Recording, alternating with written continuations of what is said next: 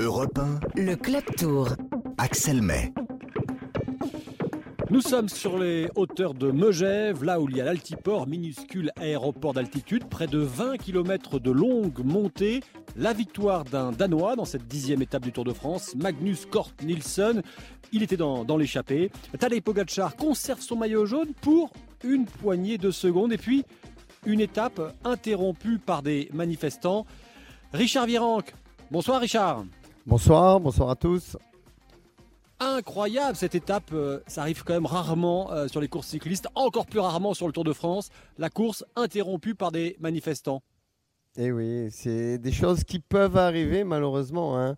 La- le Tour de France a une onde de choc énorme et certains euh, malins profitent de, bah, de s'en servir pour faire, pour faire passer leur message. C'est clair qu'il y a des messages importants, mais bon, c'est pas pas là la place. Donc euh, bon, les coureurs, ils ont dû s'adapter à, cette grève et tout est rentré dans l'ordre. C'était une étape. euh, on va dire pas de grande montagne, mais bon, ça a permis, on va dire, de, pour les échapper de souffler un peu pour repartir de plus belle.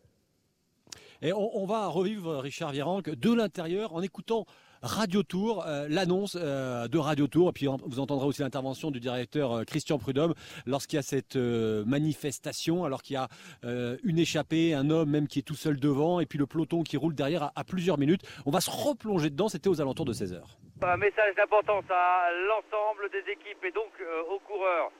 Nous avons dû arrêter la course. Nous avons dû arrêter la course en raison de manifestants. L'homme de tête qui était, qui est Alberto Pettiel a été arrêté. Demandons pour l'instant au peloton de ralentir son allure euh, pour euh, également s'arrêter. Nous avons pris les écarts. Nous avons pris les écarts entre les différents groupes. Euh, message à l'ensemble des équipes. Pour l'instant, nous restons arrêtés. Nous n'avons pas encore l'autorisation de repartir des, autorités. Merci à tous de prendre vos dispositions derrière l'échappée, de remonter en voiture pour les gens qui suivent. Nous vous donnerons le départ dès que possible. Prenez vos dispositions à l'avant, ça va repartir. Avant donc Bétiol et les échappés sont repartis avec les écarts qui étaient ceux constatés au moment de l'arrêt. Alors ça s'est passé donc à 36 km de l'arrivée, des, citoyens et citoyennes, comme ils se définissent, soutenant le mouvement écologiste ou écologique, dernière rénovation, ont, interrom- ont interrompu euh, cette étape donc entre Morzine et Megève pour arrêter, disent-ils, la course folle vers l'anéantissement de notre société, hein, je cite. Euh, je vous propose aussi euh, d'écouter euh, la réaction euh, de deux coureurs, euh, Richard Virenque. D'abord, Philippe Gilbert, le Belge, qui vient de fêter ses, ses 40, ses 40 ans, et puis ensuite on entendra Benoît euh, Cosnefroy, le, le jeune coureur de l'équipe AG2R Citroën. D'abord, j'ai vu le premier fumigène et je me suis dit, euh, c'est pas très intelligent, sachant que euh, c'est interdit. Donc, euh, et quelques centaines de mètres plus loin, il y en avait beaucoup plus. Et là, euh, on a vu, euh, on voyait à travers la fumée euh, des, des véhicules arrêtés. Donc, euh, au début, j'ai cru au pire que c'était euh, quelqu'un, un enfant ou une personne qui avait traversé, qui s'était fait percuter par un véhicule. Et puis on a vu que c'était des gens euh, qui protestaient, qui étaient à terre. Donc voilà, c'est un peu décevant parce que je pense qu'il y a d'autres façons de protester ou de défendre ses idées que de bloquer des gens euh, bah, comme nous qui sommes euh, en, plein travail finalement. Et c'est dommage de voir ce genre de choses. Ça s'est bien passé, même si j'espérais être dans l'échappée. Malheureusement, euh, j'ai beaucoup bataillé, comme beaucoup dans, le peloton, et j'ai- pas réussi. Voilà, après, euh, j'ai terminé la journée un peu plus tranquillement, en prévision des deux prochains jours. Redonner une petite pause avec les manifestations. Je pense que ça représente bien la France et le Tour de France.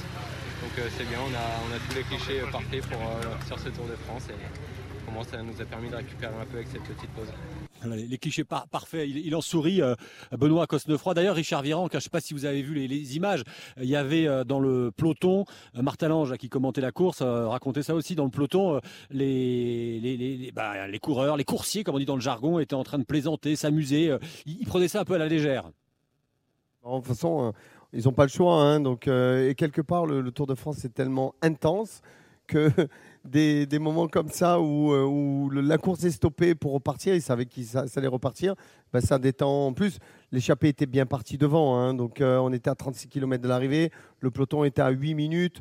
Euh, qu'il y avait, euh, on va dire, les trois quarts du peloton ben, ne faisaient plus la course. hein. on pensait à l'étape de demain. Il y a 48 heures de montagne très difficile. Donc, quelque part, c'était pas trop frustrant.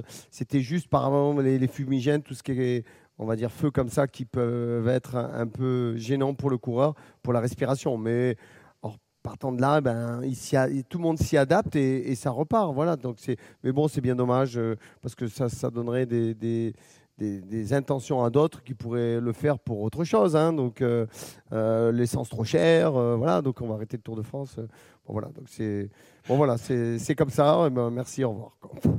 Ouais, et, d'ailleurs, euh, pour l'anecdote, la dernière fois de mémoire qu'il y avait eu ça, c'était les agriculteurs à Carcassonne en 2018. Et figurez-vous qui avait gagné à Carcassonne en 2018 Eh bien, Magnus Kort Nielsen, qui s'est imposé euh, aujourd'hui à, à Megève. Alors, euh, c'est un nom qui commence à, parler à ceux qui ont écouté le Club Tour depuis le début, parce que Magnus Kort Nielsen, il était tout temps devant au Danemark. Il a porté le maillot à poids, et là, il a, voilà, il est comme un filou. Hein, il est venu dans l'échappée de, de 25 coureurs et il a su au sprint euh, devant un autre rescapé de l'échappée australien, Nick euh, Schulz.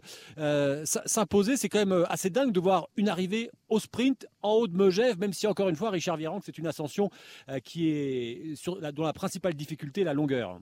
Oui, exactement, mais c'est un sprint en faux plat montant boss et, et Magnus, il a, fait depuis le, une semaine de ce tour, il a une, des jambes incroyables. Donc, c'est pas surprenant. Et en plus, il a été très intelligent. Le sprint, il n'a pas lancé du tout. Il a attendu le dernier moment pour sauter son adversaire sur la ligne, propre et nette. Donc, euh, non, non, mais euh, en tout cas, euh, je pense que vu la forme qu'il a et vu les difficultés qu'on a dans, les 48 prochaines heures, eh ben, je pense qu'on va l'entendre encore à l'avant parce qu'il ne s'est pas totalement déployé. Il était dans une échappée avec pas mal de coureurs.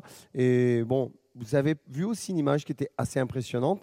C'est les coureurs, quand ils ont passé la ligne, ceux de l'échappée, et ça on le voit rarement, ils se sont tous mis assis sur la route, par terre, contre les barrières, comme s'il manquait d'oxygène. Comme ben ça, c'est l'accumulation de, la chaleur toute la journée. Et je pense que les coureurs étaient bien contents d'arriver, en tout cas pour ceux qui étaient à l'avant. Et on peut penser aussi à la frustration de Lennart Komne, euh, l'Allemand. Euh, il avait déjà vécu une grande frustration à la super planche des Belfi. Il pensait remporter l'étape et puis dans les derniers hectomètres, il a été euh, battu par Vingegaard et surtout par Pogacar qui a gagné cette étape de la planche des Belfi. Là, il était dans cette échappée. il avait 8 minutes 43 de retard et finalement, finalement, Pogacar a sprinté dans le final et il, il récupère, il conserve son maillot pour pour 11 secondes. Qu'est-ce que vous pensez de la stratégie aujourd'hui? Aujourd'hui de l'équipe UAE, l'équipe de Pogachar, qui a roulé, mais qui a laissé partir euh, quand même euh, avec beaucoup d'écart l'échappée. Puis au final, euh, Pogachar qui se bat pour quelques secondes. Bah écoutez, le, maillot jaune a tellement une valeur et une importance au quotidien. Pogachar, il le sait. donc il a laissé partir parce que ça l'arrangeait, que ses équipiers ne se dépensent pas trop pour les étapes de demain. Par contre, quand il a vu, ben, dans le dernier quart d'heure, il avait les informations que le maillot tenait à un fil, ben, il aurait pu peut-être euh, faire des cadeaux, parce que des cadeaux, des fois, on en a besoin. C'est-à-dire que les adversaires, on, retrouve d'autres équipes qui peuvent nous aider dans des moments difficiles. Mais non, à ce moment-là, il a compris que le maillot jaune était encore important pour les points UCI, pour la prestation sur le podium. Et donc, euh, ben, il a tout raflé. Donc, euh, au lieu d'en laisser un peu aux autres, ben, Pogacar, il rafle tout. Donc, bon, c'est c'est pas nouveau et, on va voir les prochains jours. Donc, euh, mais c'est comme ça il semblerait d'ailleurs qu'au sein de son équipe, il y a eu des petites divergences. D'ailleurs, quand il a réagi hein, euh, à, l'arrivée, euh, il, a expliqué, c'était pas très clair, mais il a expliqué euh, qu'il connaissait bien cette ascension pour Gatchar vers Megève, qu'il a effectivement voulu ralentir le rythme, mais finalement, voilà, qu'il a gardé le maillot, ce qui lui va bien pour quelques secondes. Et puis, et puis vous évoquez ses, coéquipiers. Il avait déjà perdu un de ses coéquipiers norvégiens touché par le, le Covid. il y a eu cette série de tests. Tout le peloton a été testé la veille de la journée de repos, journée de repos qui a eu lieu hier. Tous les tests étaient négatifs, pardon. Et puis là, et puis là ce matin, deux coureurs qui ne prennent pas le départ, un Australien, Luke Durbridge, euh, l'équipe Bike Exchange, et un coéquipier de Pogachar, George Bennett, un néo-zélandais qui en plus était censé euh, euh, l'aider en, montagne. Ça veut dire qu'il lui manque déjà deux coéquipiers. C'est énorme ça quand même, Richard. Oui, c'est énorme parce qu'on on attaque vraiment les Alpes demain et il reste encore le massif des Pyrénées et ben, il va peut-être lui manquer des équipiers. Donc euh, c'est pour ça qu'en en jouant, en jouant euh, comme il était en train de faire aujourd'hui de sprinter, ben, il aurait eu une équipe euh, qui aurait pu lui donner un coup de main à un moment donné. Mais bon, il se sent très fort. Donc, et, le Covid, bon, ça va tomber comme des mouches. Hein, comme moi, je le vois autour de moi, tout le monde a le Covid. C'est assez impressionnant. Bon, après, c'est un Covid qui s'attrape et il n'y a pas vraiment de, on va dire, de complications. Hein.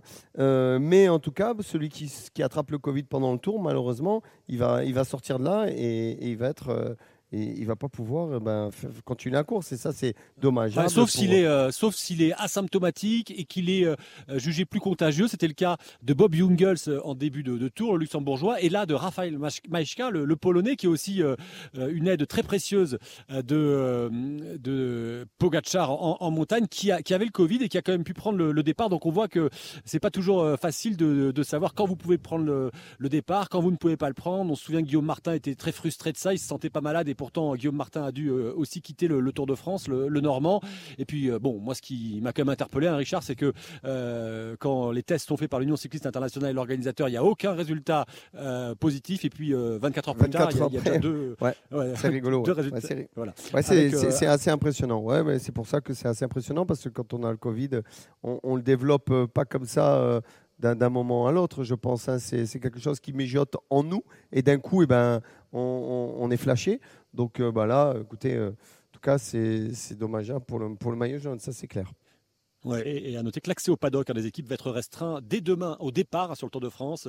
Les invités, les journalistes ne pourront plus aller euh, au paddock, c'est-à-dire là où sont rangés les bus des euh, coureurs avant le départ des étapes. Demain, euh, demain, bah, quelle étape? Une étape avec une arrivée au, au col du Granon. Et je vous propose d'entendre deux Bernard. L'un, c'est Bernard Thévenet, euh, double vainqueur du, Tour de France, euh, l'homme qui avait fait tomber Eddy Merckx, qui va nous parler de ce Granon qui sera le toit du Tour hein, cette année à plus de 2400 mètres. Euh, et puis ensuite, on entendra Bernard Hinault et ça lui rappelle de, de sacrés souvenirs. Voilà, d'abord Bernard Thévenet. Oui, c'est un col très très difficile, oui. Ah oui, en plus, euh, bon, il vient après la, montée du Galibier, c'est, qui est quand même pas anodine. Je ne pense pas qu'il y ait vraiment d'attaque dans le Galibier parce que ça fait un petit peu trop loin. Et puis surtout, la, descente du Lotaré, c'est un, un très très long faux plat. Donc, euh, je pense que les, principaux protagonistes du classement général vont, attendre le, Granon parce que dans le Granon, pour un, pour un coureur euh, costaud, il y a vraiment moyen de créer une différence. C'est une montée qui est très pentue, très, euh, très difficile. Évidemment, c'est moins connu que l'Alpe d'Huez parce que euh, le Tour de France n'y est arrivé qu'une fois. Mais euh, si, euh, si vraiment il y a du spectacle euh, dans ce col-là, ben, je pense que le Tour de France y retournera, c'est certain. Voilà, Bernard Thévenet, le, col du Granon, donc à, Serre-Chevalier. Euh, la, première fois, c'était en 1986. Et dans l'histoire du Tour, hein, c'est la dernière fois que Bernard Hinault a porté le maillot jaune. Lui qui a porté hein, 79 fois le, maillot jaune. Il avait perdu le maillot jaune. Eh bien, je lui ai demandé à Bernard Hinault quel souvenir ça évoquait. C'est la deuxième fois qu'on va le faire. C'est un, un col euh, qui est régulier. Je pense que c'est entre 7, et- j'ai pas regardé, à 7 ou 8% qui fait bien mal. Euh, surtout quand on arrive là-haut, tout le monde veut, veut la gagner. Non, non, c'est un, un beau petit col à faire. Et ça évoque quel souvenir pour vous? Que j'ai perdu mon maillot jaune et puis que Greg Lemon avait pris le maillot jaune. c'est tout. Ça m'a pas euh, fait une déprime, hein, là, hein. Et pourtant, là, vous avez tenu à, à revenir euh, sur ces étapes-là. Parce qu'on m'invite, donc c'est pas si mal. Et puis ça va rappeler des bons souvenirs quand même, parce que dès le lendemain, on va attaquer l'Alpe d'Huez. Et ça, c'est génial. Oui, l'Alpe d'Huez, ça sera après-demain. Demain, donc, Richard Virenque, les coureurs partent d'Albertville, un peu plus de 150 km, donc c'est une étape courte, mais avec d'abord les lacets de Montvernier, classé en catégorie 2, le col du Télégraphe, catégorie 1, le col du Galibier, hors catégorie, et ce col du, du Granon. Voilà, là, ça va faire mal, non? Richard? Le col, est- oui, allô, vous me recevez? Allô, allô Parfaitement. Oui, oui euh, le col, il fait quand même 11 km d'ascension. Donc, euh, on arrive à 2400 mètres d'altitude. Et la pente moyenne est à plus de 9%. Donc, c'est vraiment un col où il peut se passer beaucoup de choses. Et comme le disait euh, Bernard Thévenet, il est, col- il est clair que dans le col du lac Galibier, euh, il va rien se passer. Par contre, dans la dernière ascension finale, là, les favoris vont, vont la jouer. Donc, euh, il y aura sûrement une échappée, des leaders qui vont peut-être envoyer, on va dire, des éclaireurs devant pour les rattraper dans la dernière ascension. Et demain, il va y avoir un vrai spectacle. hein. Ça va être euh, génial. Entre l'étape de demain et après-demain, l'arrivée à l'Alpe d'Huez, ben, on, va être, euh, bien servi avec la montagne et le maillot à poids qui va être là. Il va falloir sortir pour aller marquer des points, des grands points. Eh bien, euh, il faudra faire aussi attention en descente, euh, parce que malheureusement, il y a des chutes. Et justement, euh, on est en, ligne avec Pietro Cicoria. J'espère que j'ai bien prononcé votre nom à, à l'italienne. Bonsoir Pietro. Oui, bonsoir.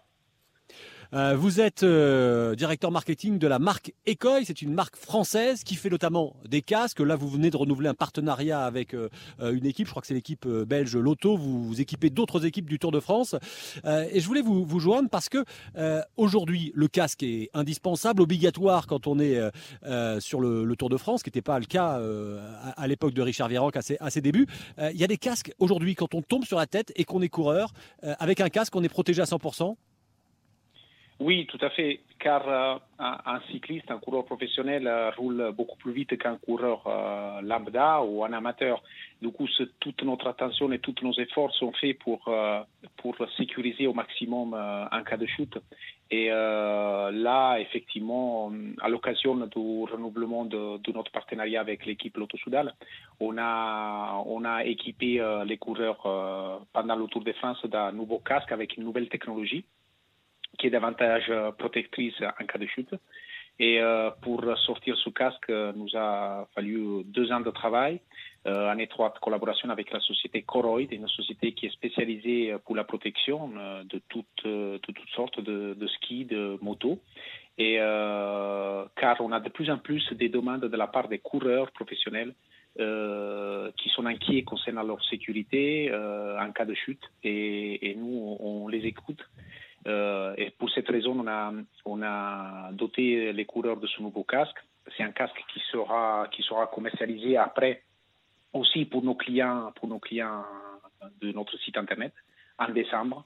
Car euh, les coureurs professionnels, pour nous, c'est un, un laboratoire de tests vivants. Euh, Et justement, Pietro, Pietro Cicoria, euh, je vous interromps Oui. parce qu'il y, a- il y a Richard Virenque euh, qui, a, qui, a une- qui est notre consultant 1, qui a une question à vous poser, Richard. Ouais, Pietro, bonjour. Euh, Oui, bonjour des- Richard. Oui, bonjour. Euh, bon, j'ai été professionnel quelques années et je me rappelais pour avoir mis un casque, c'est clair que la sécurité est très importante, mais l'autre chose qui est très important pour un coureur, c'est la ventilation d'un casque. Parce que quand on met un casque sur la tête et quand on a connu, moi j'ai connu sans casque et après j'ai eu un casque, le, on va dire le, truc important, c'était que le casque, vraiment, on n'a pas l'impression d'avoir un casque parce que sinon on a trop chaud. Donc ça, je pense que c'est, je pense que vous avez bien travaillé sur ça aussi? Tout à fait, c'est le défi le plus important d'allier la, la sécurité, la- la meilleure sécurité et les ventilations et la légèreté du casque. Euh, le casque en question, effectivement, il présente 20, 20 euh, trous d'aération euh, qui permet d'avoir un cooling parfait euh, pour la tête, car il faut savoir, euh, comme tu le dis, Richard, euh, la tête ne doit jamais aller en, en sous-chauffe, c'est très important. Et, euh, et le poids, le poids est aussi très important. Aujourd'hui, euh, euh, les coureurs, ils, sont, ils attachent énormément d'importance au poids. Et j'ai bien vu à plusieurs reprises des coureurs prendre les casques, les mettre sous la balance et dire moi je souhaiterais ce casque-là car il est plus léger. Mais aujourd'hui, la légèreté doit et- et aller au même niveau de la sécurité et ça c'est très important. Et les coureurs ils sont de plus en plus sensibles à ça. Du coup effectivement Merci, léger, merci. respirable. Merci Pietro Cicoria, directeur responsable marketing de la marque euh, française qui fait notamment des casques Ecoy. Merci à Richard Virenque. On va se retrouver évidemment euh, demain pour un nouveau Club Tour.